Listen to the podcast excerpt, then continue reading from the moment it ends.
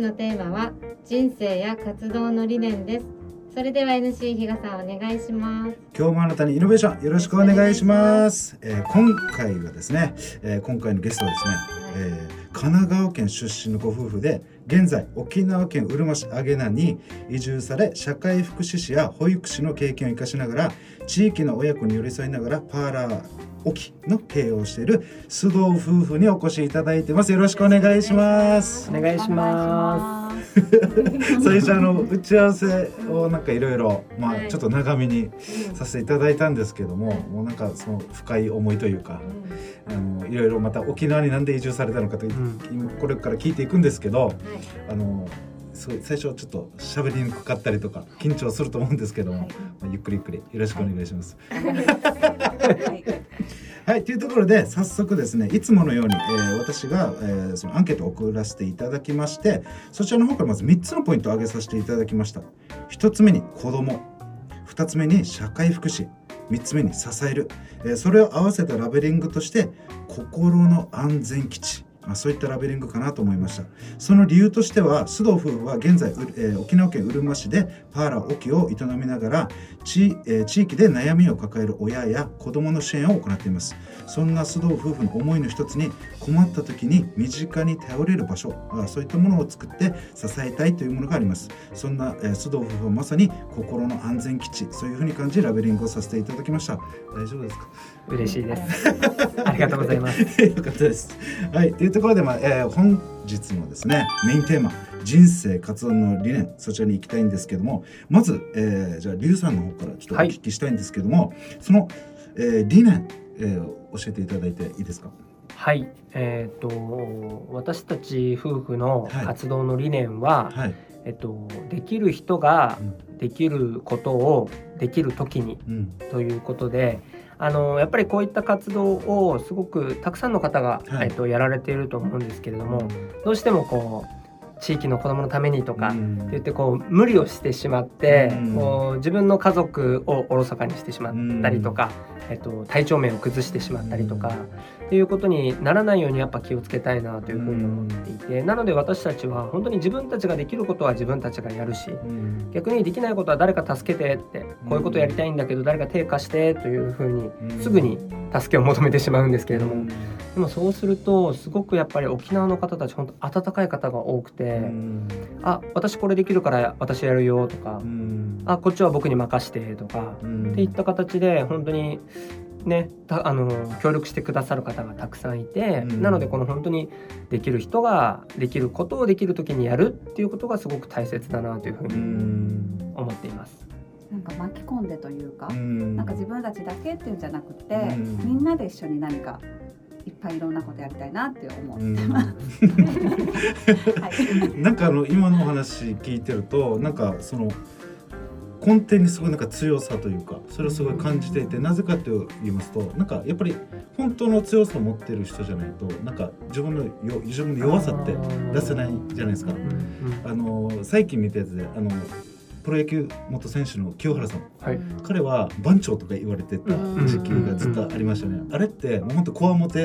をうん。作ってたらしいんですよ。それは入ってきてほしくないっていう怖さがあったらしいんですよ。うん。外に対して。うん。だけど今はまあいろいろあってうん。本当にその自分と向き合ったことでうん。全部さらけ出した方がいいんだっていううんうんっていうのもあったんですけどはい。で最初のさっきのお話伺ってるとはい。なんかすごいなんか根底のなんか強さというか芯みたいなのをすごい感じてもうさらけ出しまくってる。なんかはい。あのーそうですね。家でもはい。仕事場でも、はい。その、えっと僕仕事児童養護施設の仕事もしてるんですけど、い。仕事場でも。でパーラーにいる時も、はいあまりこうなんか自分を作りたくないというか、うん。ありのままの自分を自分自身もありのままの自分を受け入れていきたいし、はい。まあ、みんなにもありのままの自分を見てほしいっていう風な思いがあるので本当に無理をせずうん。楽しくっていうのをモットーにやってますね。これそもそもこの理念に至った経緯というかどの辺でこの思い強くなっていったんですか？なんか経緯があるんですか？えーっとやっぱり自分たち夫婦がはい。2人とも児童養護施設で、えっと、勤めていたはい。経験があって僕は今も勤めているんですけれども、やっぱ児童養護施設に勤めていると児童福祉施設なので、まあ、児童相談所を通した子どもが来る場所であって基本的には地域の方がこう勝手に入ってくるような場所ではないんですね。なので僕たちが関わっていた子どもまたはその子どもの保護者っていうのはやっぱりかなり限定的になっていてでやっぱり僕は児童福祉施設で働く中で子どもたちの視野が狭くならないかすごく心配で。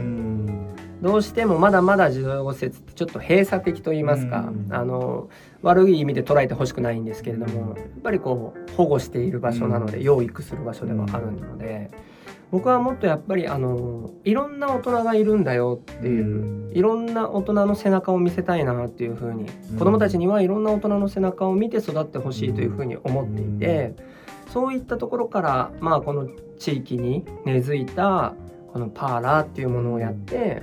この輪を広げていきたいなっていうふうに思っています。まさにあれですね。この限定的で保護するっていう観点ではものすごく仕方ない部分なんだけど、結局その本人たちの人生経験とか、その養っていかなきゃいけない社会性みたいなところですごいあの今後、うん、本人たちの将来考えた時に、うん、えー、なんか人限られた人としかなんか付き合えなくなったりとか、その辺になんか、えー、不安というか、感じてしまうということですよね。はい、うん、本当にやっぱあのなかなかねその児童養護施設みたいなっていうのはもう本当に先ほどおっしゃってたんですけどみんなが行く場所じゃないので、うんうん、なんか旗から見てるとなんか大変な場所なんじゃないかなとか、いろんなイメージって先行すると思うんですけども今回この4日間で、まあ、できるだけちょっとあのお伝えできればなと思いますのでなんか少しでも興味ある方とか家族にねそういう、えー、方がいらっしゃるとかっていう方はぜひ聞いてほしいなと思いますね。でそこでですよえー、お二人のちょっともう一つ踏み込んで聞きたいところがあってあの互いにこの尊敬する方がいらっしゃるということでちょっとそこを伺いたいなと思うんですけども、はい、じゃあちょっとまだリュウさんの方から尊敬する方を、はい、あのちょっと恥ずかしいんですけど、はい、本当に嘘なしで僕が今尊敬しているのは、千秋妻の千秋を尊敬していて。で僕たち、あのー、再婚同士で、はい、僕も2回目の結婚で千秋も2回目の結婚。お互いがこう再婚同士なんですけれども、はい、本当にあの再婚の僕1回目の結婚が終わ終わるというか、はい、えっ、と独身になって、えっと、仕事すごく打ち込んでいた時期もあったんですけれども、はい、もう結婚はいいかなというふうに思っていたんですけれども、はい、あの妻の千秋の子供に対する、うん、声かけ、眼差しそこに惚れてですね、あのー、あこの人とだったら結婚していい家庭が築けるんではないかなというふうに思ってすごくそこはあのなんていうんですか分け隔てなく誰にでもフラットに関わるそこをすごく尊敬しています。じゃああの対して一方対してじゃないですね、一方でその千秋さんはじゃあ。はい。あのもちろん私もすごい彼を尊敬してる。もちろんすっごいいっぱいあるんですけど、やっぱり私は自分を育ててくれた両親、はい、やっぱりあの彼彼あの両親を見て、今の自分があるなっていうふうにすごく思っていて、やっぱりこのあの自分たちのその両親本当に父親も、うん、なんだろうすっごく動くお家の中でも本当に動く人で、か本当にみんなで家のことを一緒に掃除だったりとか、うん、ご飯作ったりするっていうのも本当にお母さんだけとかっていうわけじゃなくて、うん、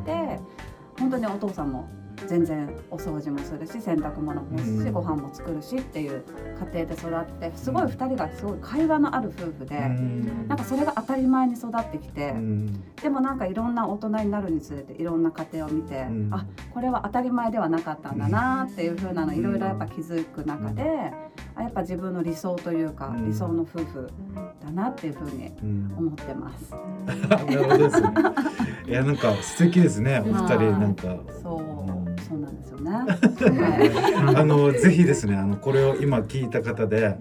うん、いいじゃんいいじゃんって思った方は、ぜひあの次回以降も聞いていただきたいなと思いますね。はいというところで、まあ、今回ですね、えー、まず須藤夫妻のその人生活動理念、まあ、そちらを伺ったんですけども本当に、えー、その思いというかですねあのご自身あのこのご夫婦のその今までの仕事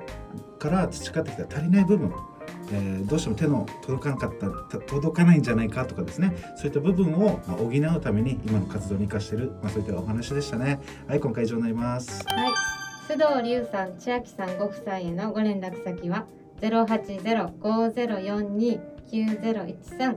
インスタグラムでパーラーオキで検索お願いします。YouTube の概要欄からもご確認ください。本日は以上になります。See you!